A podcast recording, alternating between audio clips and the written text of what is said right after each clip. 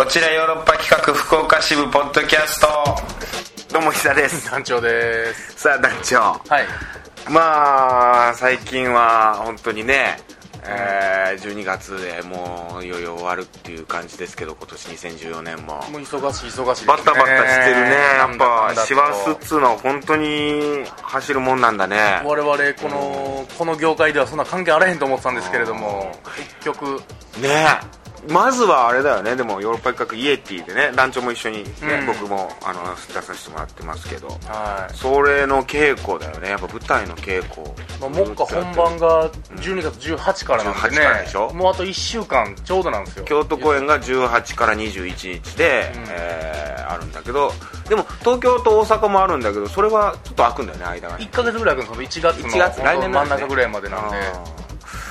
まずね京都公演が目前に来てるからねはい。迫ってきてるからね、あれなんだけど。でもとはいえねい他にもいろいろとまあもちなんかろんもちろん。お仕事させてもらってるんですよ、うん。なんか撮影があったりとか。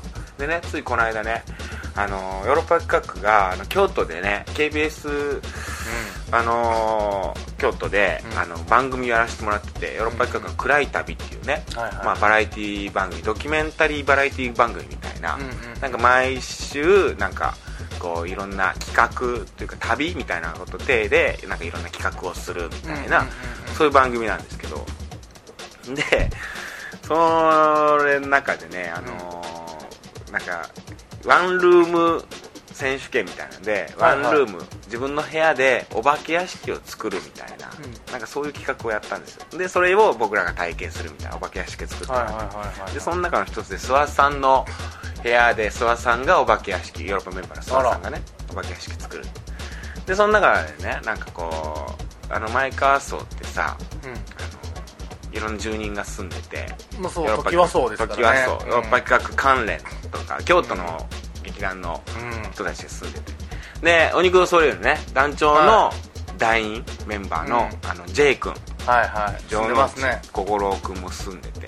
で借り出されててさ。あそのお化け役。で一緒に出演してたのよ。でなんかロケをやってたんだけど、うん。そしたらさロケの最中に、うん。フラッと自転車でさお肉ドソレイユのメンバーのさ隅田君もやってきてあ生ゴミがあの 生ゴミじゃないよ、え隅田君 そのびっくり初めて 初めて聞く人びっくりするじゃない？なんで団員のことを生ゴミって呼んでんの？あの生ゴミなんですよ。いや生ゴミじゃない。いい団員じゃないですか。僕も何度かねお肉をそれ出させてもらってて、まあ人懐っこいやつではありますね。一番仲いいメンバーの中でも、うん。確かに小憎たらしいところもあるんだけど、うん。なんかこう話しやすくて可愛らしいビジュアルでもあるし僕仲良くさせてもらって隅田君にふわっとやっていてさ「うんあれあなたもなんかこうやるの?」みたいな聞いたら「いやななんですか?」みたいな全然ロケのこと知らずにさ「でえななんで来たの?」とかってあ今からあの J 君誘ってあのパチスロ行こうと思って で隅田君は京都のだいぶ北の方山の方に住んでんの？山奥の民ですよ本当、うん。大だらぼっちが住んでそうなとこですよ。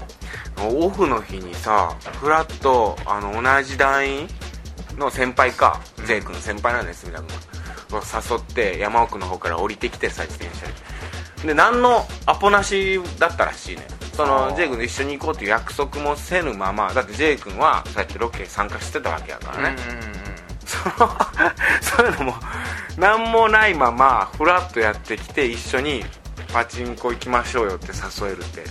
なんか本当に仲いいんだな団員ってトータル生ゴミっていう。いやいやそういうことじゃない。そういうことを言いたかったわけじゃない。行為 でパチンコ一緒にパチンコって一緒にうちに行くもんなの？とかって聞いてさ。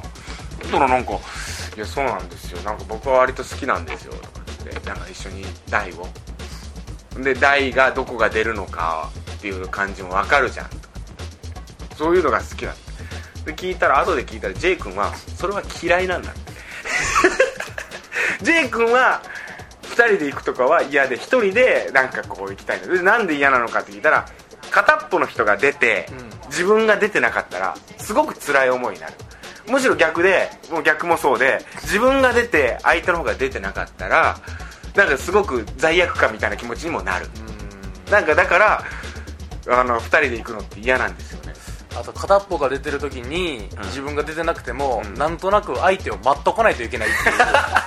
あそういうのもあるんだ。ぼんやり待つっていう悪の時間もあります、全くそういうギャンブルとかパチンコパチスロとかっていうのをやらないから全くそういう感覚ってわからないんだけど一緒に行くもんなのかそういやフラッと来て、うん。ノンアポで来て誘って、なフラフラっとパチンコ行くその姿、そのもう働いて働いたギャランティーを食い潰していくその姿が 僕にはもう生ゴミにしかハエのたかった生ゴミにしか映らないですけどね。いやいやまあまあね。あの楽しい行為だとここでええ休みの日にフラッと行くんですよみたいなことは言ってたんでね。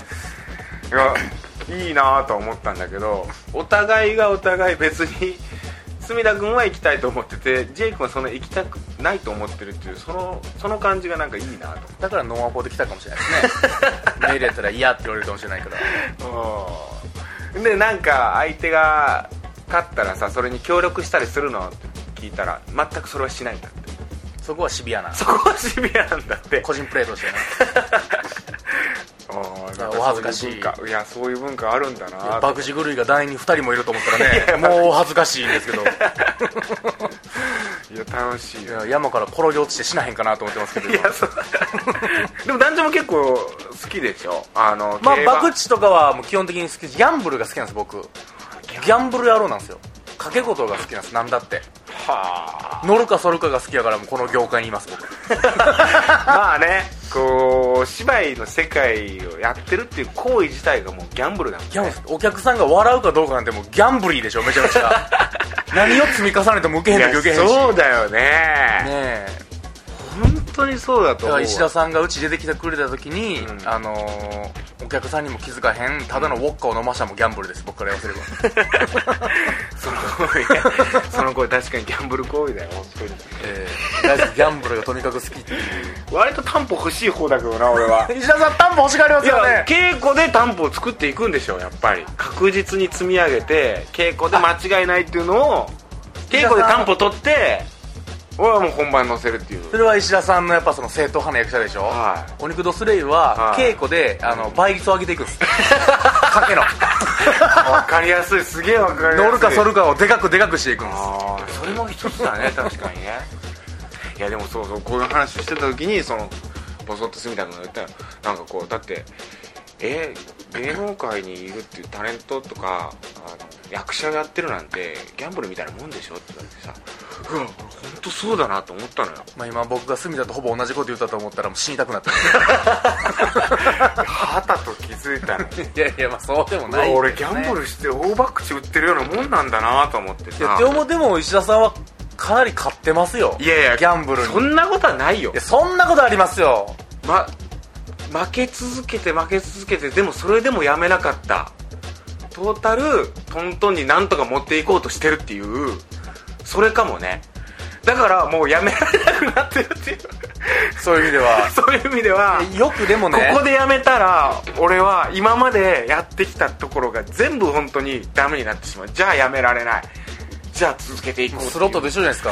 今まで10万かけてきた。ここでやめたらもう10万減るだけややめられない。じゃないですか。ああそうなんかもな。漫画で見る博打狂いのもう失敗した男の挫折感とかあるじゃないですか。絵で。なんかもう狭い部屋で。うん電気も止まってみたいなあー。ヨボヨボっとした博打狂いでみたいな。うん。演劇人そんなんいっぱいいますからね。いや俺演劇人そういうことだよね。博打狂ってなくてもなってますからねそういう風に。芸能人ってね。だから今テレビに出てる人だとか舞台でさ活躍されてる人ってあれフィーバーなのかな？あれはもう各編で開示です開示なんかそういう見方するとさなんかちょっとそれはそれでどうなんだろうって思っちゃうね。一発やなんか各編終わったんでしょうね単発を渡れたんでしょうねあれ。あ。あ俺でも本当に苦手でやむのが自分は本当そういう行為できないと思ってあ人生そういうことしてるんだなって肌と気づく時あるよね。いやーあれ宝くじってどうなの？宝くじってさあれ何なの？何なのって。いや思うのよ。当たるんですよお金が。例えばさ今だったらえ7億円ある当たるんだよキャリーオーバーとかね。なんかあの前後賞とかで全部7億円当たるんだよね。でさ思ったのよ。これ今からちょっとやばいこと言うのかもわからないけどわかりました。教えてな。はい。例えば6億円持ってて、はい。6億円買うでしょ。宝くじを。うんうん。そしたら7億円当たるとするじゃん。うん。1億円が増えるわけじゃん、うん。ってことはさやっぱ6億円買ったらえ1億円当たったらすごい嬉しいじゃん。それだけで。それで確率上がるわけでしょ。何言ってるんですか？ちょっと待ってね。ちょっと待って。ね。だからいやだから言いたいのは、すげえ買ったらすげえ当たるわけじゃん。まあまあまあますげえ当たる確率増えるわけあうんじゃん、ってことはさすげえお金持ってる人が得するんじゃない？の結局宝くじででなんで買うの、うん6億円買ったところうで、ん、6万しか当たらないかもしれないですよでも。そんなことってあるの？だっていやあんなもん前後賞合わせてうん。結構当たるじゃないですか、うん。それでも宝くじの業界は言ったらペイできるぐらいは儲かってるわけやから、そんなん6億円出したぐらいじゃうん。当たらないですよ絶対にえそうなんかな？6億円分買ったら絶対7億当たるんじゃないの？いやって思ってるんやけど俺。そんなことぜだってもう普通の人が何千万人って人がうん。言ったら何万円分買うわけですから、うん。何十億っていう何十何百億っていう金が入っててその中に一等賞が本当1枚2枚とかでしょ？えそれ言ったらもう絶対買わん方がええやん。あの宝くじって、うん。そのスロットとか博打にはなんかその機械割り、まあ、スロットの言葉なんですけど、うん。どんぐらい儲かるかっていう率があるんですよ、実は、トントンが100で表されて100%なんですよ、プラマイゼロ、うん。例えば10万円払った時にうん。どんだけ儲けが来るかスロットって設定があるんで、設定1やったら100とか、うん。設定6やったら120、うん。つまり10万入れたら、えー12万になって帰ってきますよみたいな、うん。120万か。な100万かけたら120万になって帰ってきますが12%、うん。112%とかそんななんですよ、うん。まあお金のあれはねそうそうそうダメやけどね基本的に。宝くじの 宝くじのうん。機械割りってうん。60%なんですよ、ほう。むちゃくちゃ損するんですあれ。だから。え？スロットの設定位置をずっと打ち続けるよりも、うお60%なんで普通大体96%とかなんですよ96%でも、まあ1日10万負けるって言われてる世界で宝くじの機械割り60%なんですよ。まあ当たらないっていうことだから。んてか団長誰なの？え？なんでなんでそんなこと知ってんこれはね大体大学生なら誰でも知っての時間のある大学る時間のある大学生は大体知ってる。一人暮らしでそうです。金なくて。金なくてぼんやりしてる大学生なはんとか楽して儲けたいって思ってる、で、ん。なんとか楽して儲けたいって、あの Google 先生に聞いた人は 大体。知ってますえ年末ジャンプ買う？だ買わないです僕。嘘！買わないんだ。60%ですもん。ていうかまあ結局当たるやつは当たるんでうん。いいんでしょうけど。確率の話になってくると、なんかあれやったら僕なんかコインで削ってその場で当たるみたいなのあるじゃないですか。あああるね。どうしよう100万円ぐらいの。なんかあっちの方がなんか気分的にいいっすわ。すぐ分かるからあー確かにね勝ってさ当たっててもその換金してないとかってあるだろうね。その宝くじって。忘れてあの神寺に置いたまんまとかありますから、あるよね。宝くじって1枚300円だもんねあれ。なかなかなかなかの高価なか賭けだよね。でじ普通にみんなもう23万買うでしょ。買う買う買う。気軽に、うん。そう年あれずです。年末やからとかちょっとお金いっぱい使うときについでに年末ジャンボみたいな感じで来るでしょ？年末ジャンボっていうなんかあの名前いいよね。そうっすあとまあちょうどボーナスの時期に合わせたんでしょうけどね。ネーミングセンスがいいんだよ。ジャンボ。ってあと所さんでしょ？金髪でやっぱりおめでたい感じするんだよね。買いたくなっちゃうんだよね。宝くじ買おうかな。まあ当たったらねうちのおかん100万当ててましたけどね。え僕いくら買って？承認でいやそれは何万かやと思います意外と当たるんだよねそういうそれぐらいの額って。いや100万そうなんそんぐらいやったら当たるんかも僕も知り合いで聞いたことある。10万円分買って宝くじを100万当たったとか。でもそう当たったらそれ以来上がってないのにずっと買い続けてるから多分トータル余裕で損しますよ。そういうことなんだよね。でも宝くじってなんかこう夢ある。宝のくじですからね いやなんかそういうなんなんていうかこう他のなんていうかギャンブル行為よりかなんかなんとなく健全な感じがしするんだけど、まあカイジが宝くじ買ってるの見たことないですけどね。確かに。何なんだろうね。こういいククリーンな感じがするよね。うんまあ別にあれなんだけどね。ああ宝くじか。まあまあそんなことが気になりましたよね。年末っぽい話題だねやっぱりね。どうして金にまつわる。じゃあ行きましょうか、はい。カクテル恋愛相談室、はいはい。もうね今週の話題はもう先週フライング組で団長も喋っちゃったけどあなたの好きな女性の服装ファッションを教えてください。うん。女の子の服装の話しようよっていうそういう話なんで。そうです。お便り来てますか？お便りが、えー、1通来ております、はいありがとうございます。早速紹介したいと思います。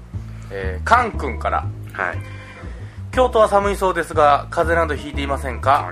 えー今回のトークテーマは好きな女性の服装、うん。まあ女性の好きな服装かな、うん。ですが、えー私はマフラーをぐるぐる巻きにしていて顔がちょっと埋もれかけている女の子を見ると可愛いなと思います。ケー好き。さらにロングもしくはボブの髪がマフラーに巻き込まれてると最高です。すっげえ好き。かっこ後ろ髪がマフラーの上にかかってるのではなく下にある状態、えー同性ながらキュンとしてしまいいや俺ますすっげえ好きこれすっごいあこれ女の子なんだ。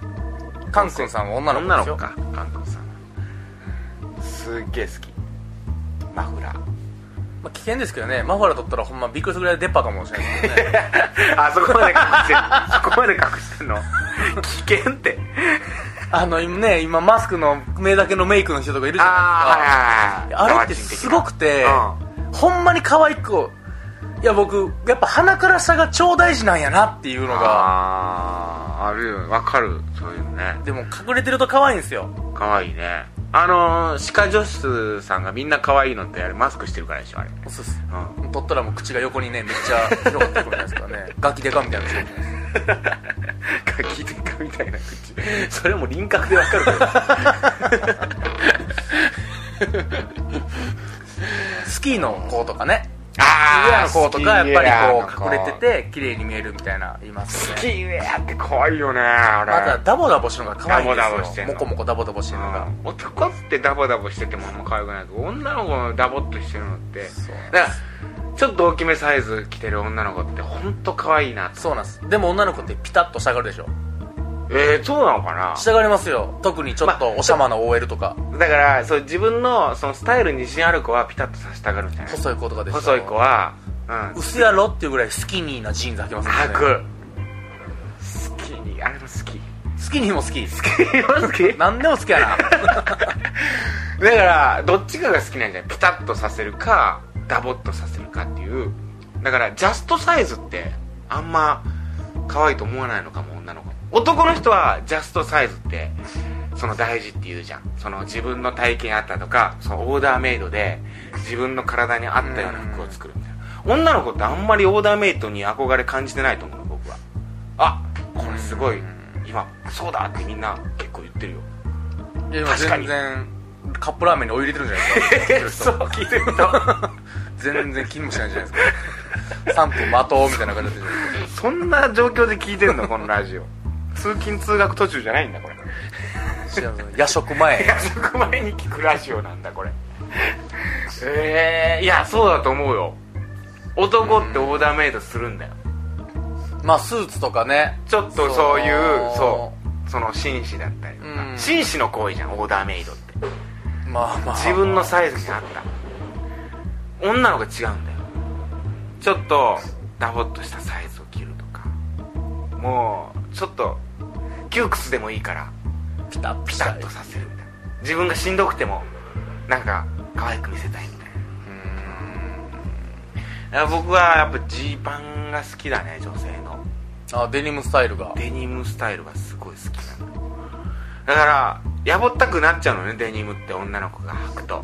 うん。で難しいと思うんだけどそれをなんかこう綺麗に履けてる子にあいいなって思う。ねでもデニムって難しいでしょ。デニム女の子が合わせようと思ったら結構やっぱスキニーめにとあるそうだよ。そうだよ。もしまあねちょっとタポッとしたのを履くタイプもいますけどね。古着系に多いかもしれないですね。タポッとしたのは。おしゃれじゃないとデニムのってなかなか履けない気がするなんかあのねちょっとスカート可愛らしく履いたりとかそういうのってすごい好きなんだけど。でもやっぱデニムを履いてる女の子が俺は頑張ってるなえ？靴は？靴もデニムなんだけどもうちょっとヒール。ちゃんと。あまあじゃあスキニーな感じですね。そうそうそう。パツッとした。そうそうそう。あのダボっとしたあのあっちの感じ。できる女感の方ですね。そそれが好き。スケベな方ですね。ローライズな、うん。あれは好き。ピタッとしたズボン好きだな。あとあのワンピースが好きああワンピースね。ただあのワンピース履いた時にジーパンとかあのパンツ履いてる子は嫌い、うん、合わせてる子、あれはもう本当嫌い。まあ、競技おばさんしかしてないかもしれないですけどね。なんでワンピース着てんのにズボン履く必要があんのって。寒かったんじゃないですか？外。やたらめったら。でも男女選手言ってたじゃん。なんかそのダボっとさせて。そうなんです。だからその T シャツの、T シャツのなんか襟がすげえ広いやつみたいなやつ、うん。あ T シャツなんだ。あのセーターじゃなくて。まあ、セーターみたいな今ののもありますよ。セーターとかだよね。結構こうえらい首が広いやつで、うん。片方にちょっとずれてて 片紐が23本見えてるっていう。なんで3本もあるんやろっての あ結構あるやつね、うん。なんかなんなんやそれ。ブラッドもう一個なんや そんなんあるんか。なんどこのやつやそれって上も見えてるわけやからそれは見ちゃうよね。そうですね。あとここ広いやつに下おそらくキャミソール的なやつなんですけど、この首の後ろでこうくくるタイプのやつね。あのー、水着とかでありがちなあの首の後ろでキュッてなったやつね。もう取りたーってしゃあなくなる とにかく鎖骨が見える感じでしょ？ここ広い感じここ広い感じ。ですねあとでさなんかさそういうのを着てる時さこっち側がさこっち側片方で片方がこうなってるわけじゃん。そうですね。例えばこう左がさ、うん。こう見えてるわけじゃん。ブリンってなってますね。でブリンってなってるのをこう左を直すと右がブリンって出てドリフね。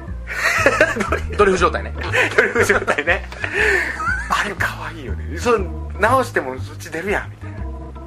それはでも直すんやみたいな。ね。可愛いそれ で僕ジーパンちょっと薄めの。なんかもう90年代のファッションだけどね。そうですね90年代あの僕うん。パンツスーツを着こなしてる女子は好きですよ。えスーツは僕はもうパンツルックがいいと思います僕は。スカートよりも。えあそうなんだ。はい。えその OL 風ススーツ好きなんだ。パンツスーツ。そうですね。あのスカートの新人 OL みたいなよりもスーツでバシッと決めて胸元ボタン1個多めに開けとるなこいつぐらいの。それそれはさそのビデオとか DVD の話じゃなくて。違います違います。ちょっとできる OL 感のやつが好きです。あそう。はい。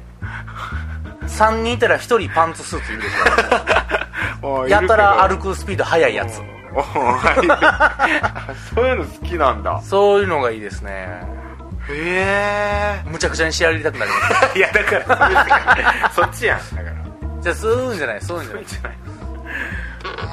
電車の中でパンツスーツの OL がうん。後輩の男部下をうん。ちょっと叱ってるのとか見るとはい。もうむちゃくちゃにしてやりたくなります。むちゃくちゃにし いろんな意味で。むちゃくちゃにしてやりたくなる服装ね。そうです。いやわかる。なで僕ナース服とか嫌いですもんだから。コスプレなんなっちゃうけど。コスプレ的なうん。うん。あ全くないなでもそういうあと女子高生の制服とかも大して燃え上がるものはないです。あないんだ。ないですね。単調僕の中で本当ロリ巨乳好きっていうイメージしかないんだけど。いや違いますね。全然違うもんねオーバーオールは別に好きじゃないです オーバーオール。うん麦わら帽にオーバーオールに巨乳は全然好きじゃないですね 昔さ「やわら」ってさ、はい。あのあ柔道漫画。柔道漫画、はい。あのさアニメでさなんかこう、オープニングかエンディングかわかんないけどさやわらちゃんがさあのーなんていうの？おしゃれなそのファッションでいっぱいこうあのえファッションショーみたいなやつね。ファッションショーみたいな感じで、でねなんかこうオープニングとかエンディングがあってあの服装全部好きやった。古いけどなあれ。古いんだけど、ね80年代ライクな感じでしたけどね。あれ全部好きだったなあの感じ。あまあ、やわらちゃん可愛いですからね。可愛いからな。現実のやわらちゃんはなかなかパンチ効いてましたけどね。柔道が強い。いや何が好きかな。やっぱもうマフラーもそうだな。好きだなセーターな。ダボっとしたセーター。僕女の人タートルネックも好きなんだよね。タートルネックが、タートルネックが首まあ、タートルネック着たら大体胸強調されますしね。それそれそれ。エロいですよね。それそれそれ。あれ好き。あタートルネックがすごい好き。へえタだからタートルネック着てあのジャケットとかこう着てる感じでしょ？でなんかこうコーヒー屋さんとかいるとさよくいるのよ。なんかコーヒー飲みながら。そのジャケットを脱いだ時のそのうん。タートルネック1枚ですよ感。もうその下は感。そう。スティーブ・ジョブズ感あの。スティーブ・ジョブズか スティーブ・ジョブズがさジーパンにタートルネックだけでこうあのよくあの iPhone 発表してたじゃんあの服装を女の子がやるとすっげえ可愛い。へ ええあんま思わない。まあねセーターチクチクしてへんかなって僕思っちゃうんで。そういうこと思う。静電気起きるしなと思ってこあそう。あれ好きなんだよ。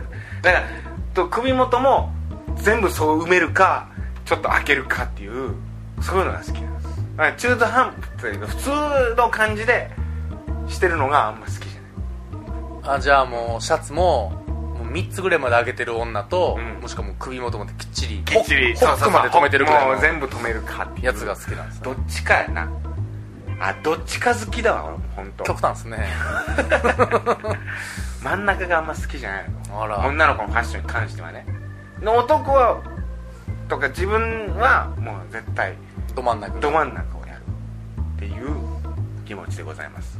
ご清聴ありがとうございましたね。はい。楽しかったです。メガネはメガネ。メガネ僕大好きですよ。メガネ女子でしょ。メガネ女子。メガネ女子はすごい好きです僕は。メガネをつけたらあの美人なら10点、ん。ブスなら40点上がると思ってます。どういうこと？得点が。得点がる人のね美醜を得点に合わさんで最低のやることですけど、うん。えあんま可愛くない女の子でもメガネをかけるとそれだけで点が上がるってこと？80点以上の人はうん。5点から10点しかも上がらないです、元が可愛いから。でも2 3 0点の子がメガネかけるとそれだけで6 7 0点になる可能性。へ えまあメガネにもよるけど。まあまあまあもちろん。できるだけ似合ってたら。うん。ごつめのパーツがでかいメガネにするとうん。大体顔のやばい部分が隠れてうん。程よいところしか見えなくなるっていう 僕の中の持論があって。まあつけるべきっていう。ああそうなんだ。まあ教習所行ってるんですけど今。うん。僕ね。うん授業とかあるじゃないですか、うん。まあ嘘やろお前っていうぐらいん。ちょけた男子とうん。気だるそうな女がいるんですよよく。気だるそうな女ね。かんなんでそんな怒ってんのっていうぐらい。最初から怒怒ってる。怒ってるやんっていうような。免許取る行為も怒ってるやん。怒ってもうてるやんうんってやつがいるんすよ。なんか知らんけど、うん。でまあほんまジャージ着てるような子とか、はい。ちょっとヤンキー入ってる子とか、うん。やっぱりおるなみたいな。あの学校の勇気ないみたいな人でしょ。そうそんな感じです。え映画の学校のね。学校のね学校シーズンのね。学校シーズン。真っ黒いクソが出んだよ。先生。真っ黒いクソが出んだよ。学校好きなんだ。ねかっこいいよね面白いあの勇気ないよね。うん。学校2かな。学校2かしら学校2定時制の方だな。まあその子がでも授業入った時に、そのパッとそのちょっとちょけてるっていうかヤンキー風の女の子がパッとダッサい家眼鏡をつけた時にやっぱりこうあってなりますもんね。その授業を見る黒板っていうかね前見るためにあそこはつけんねや。それは見んねやみたいな感情ともにやっぱねこううわ家じゃ結構お前可愛い眼鏡してるやんっつって。それもう4年前に買ってもらったやつやんお母さんにみたいなやつがちょっとダサめなメガネちょっと生きってる子がダサめな家メガネをつけた瞬間ってのはやっぱりこうね教習所ええな。教習所でしょ。うん。ただ薄やろっていうぐらないと思って今の話。薄やろってぐらい気だるそうですよでも。怒ってますよ。うん。でも眼鏡かける瞬間それいいなそうそういうの見れんの。いやだからさそういうさあのー不特定多数のさ人が集まる場所に行けるっていうのってなかなかもうなくなってる。ああまあそうですね。そういうとこ行きたいななんか資格取りに行きたいな。ほんまめっちゃ可愛い子もいますしねやっぱいりるよね。毒もかなって思うような子。いや俺こないだそうや。こないだ電車乗っててすっごい可愛い子が乗っててさ目の前に座ってさ。でその駅が俺もう細かいこと言うとさ阪急のこれ関西エリアの人だけ分かってくれたらいいと思うけど淡路でさ僕は乗り換えで、はい。なんか堺筋線で淡路で乗り換えて阪急乗り換えやったんやけど、はいはい淡路で僕は降りなきゃいけない。のその子はその電車はその北千住行きやったんよあのだから淡路からそのまま北千住に行く。北千里ね。北千里あ、ん。北千里じゃない北北千住東京北千里ね、北千里にうんあの行く電車北千里線やった北千里線に、でこの子は淡路で降りんのかな？どうなんやろ？うと思ったらそのまま北千里に乗ってって北千里の子か？って思ったっていう。何その話？それ北千里に住んでる可愛い子の話？ですよこんな可愛い子淡路で降りないのか。あのー関西大学の前も通るから関西大学の子かもしれない。ですね関あ大生なのかもねチェジュにそっくりやった。その子もタートルネックやったよその子は。でジーパンやったよそう。そうだ。チェジュって久々に聞いたな。白いセータあーら。タートルネック真っのセーター。赤にしてやりたいと思ったんですねじゃ薄めのジーパンで。ああららららららら全然ダサくないのよ。なんでやろ本当に。それ着こなしてるくらいですかねちゃんと。かっこよかったあの人。はあずっと話してたいけども。まあ時間ですね。もう聞き苦しくなってきてるやろうからさそろそろ。もうラーメンも伸びてますからね。あ食いながらは ちゃんと聞いてくれるんや。ちゃんと聞いてお箸をこう手に挟んだまま。あじゃあじゃあ食べてください。そろそろ。来週のトークテーマはね何にしましょうね。もう本当にあれだね。もう忙しい時期ですからね。うん。本当もう。なんだろうねおせちの何が好きかでもいいですよ。なんかなんか雑誌の特集みたいなトークテーマになってきてるね最近。最近見出しに書いてるやつでしょ。のあんあんの見出しに書いてるやつ見出しでしょとかさ女性雑誌のさ特集みたいなトークテーマになってきてるからさ最近。僕がそういうの好きなんだろうねわりかし。え恋人と見たい映画っていう話になるでしょうかじゃあー なるほど。資料の腹渡一択映画の話映画の話ね。してみましょうか。わかりました。まあだって12月とかってさやっぱクリスマス映画だったりお正月映画だったりとかでさ、うん。でやっぱり僕はあのー初めて行く相手とのデートは映画って思ってんのよ。へえで2回目は水族館。1回目は映画。1回目で結構趣味が勝負されるとこ行くんすね。結構。それでなんかこう確かめるし例えばそれが面白かったらいい映画だねってすごい話が盛り上がるけど逆につまんない映画を見た時でもすごいつまんなかったねっていうそのつまんない映画の悪口を言うことでさらに仲良くなれるっていう可能性を秘めてるなと思って。お互い同意見やったらいいけど僕思るけどあいつそいつ思んなかったらもう一気に僕バカにしますからね。それが一番危険だよね。でもそれが それで今後も分かるわけだから、ああうん、だから初めてまあ知れるっていうことね。そうそう感性が。付き合う前に。付き合う前これは。付き合う前。映画館は付き合う前。付き合う前。水族館は付き合ってから。から。水族館ラブホのパターンですか？ラブホ嫌いだから。あラブホ嫌い。うん家。家。家派公衆便所の個室じゃなくて。嫌い。そういうの嫌い。うんはいわかりましだからあのー恋人と行きたい。いや恋人になる前に行きたい映画とか。たでもポップコーンこう見ながらあってなんのは確かにいいかもしれないですね。映画の話しましょう。まあ DVD とかでもいいですけどね。ビビデオとか、うん。その家で見る一緒に見る映画とかの話をしましょわかりました。恋人と見たい映画。うやっぱゴーストかなゴーストの話。ゴーストバスターズじゃなくて。倒そうじゃなくてニューヨークの方のあの幻の方。悲しい方切ない方。ウッピー・ゴールドバーグの方。死んだ彼氏が出てくる方。うん。天心ラブソングじゃなくて。知らんウーピーゴールドバーグでも。団長やっぱそっちに行っちゃうんだね。俺団長と趣味合わないな天心ラブソング名作でしょうよ。いやすごい好きだし見てるけど。占い師のババアの方ね。代表作が違うね。ウーピーゴールドバーグゴーストやと思ってました？ゴーストって言っちゃうけど。天使ラブソング2って言いますよ。えーじゃあ幽霊映画といえばっていうとせーので言ったら僕ゴーストって言っちゃうけど。いやいや僕ゴーストバスター。ズゴーストバスターズになりますからね。そこは。違うね 映画の話しましょう。わかりました。男女映画好きだもんね割とね。まあまあまあまあ。結構見てるよね。まあでも僕本当 B 級アクション映画が好きなんであ石田さんはヒューマンでしょ結構。ヒューマンかな割と。な泣けるのまあが好きそのドラマってが好きなわけでしょ多分。だ映画見るとき泣くために見る見るもんと思ってるから、あうん。映画って泣くためと思ってるから、あうん、デトックスと思ってるから。あ自分のね。そういう話しましょう。はい。はい、じゃあじゃああんたの好きな映画教えてくださいっていう感じで、はい。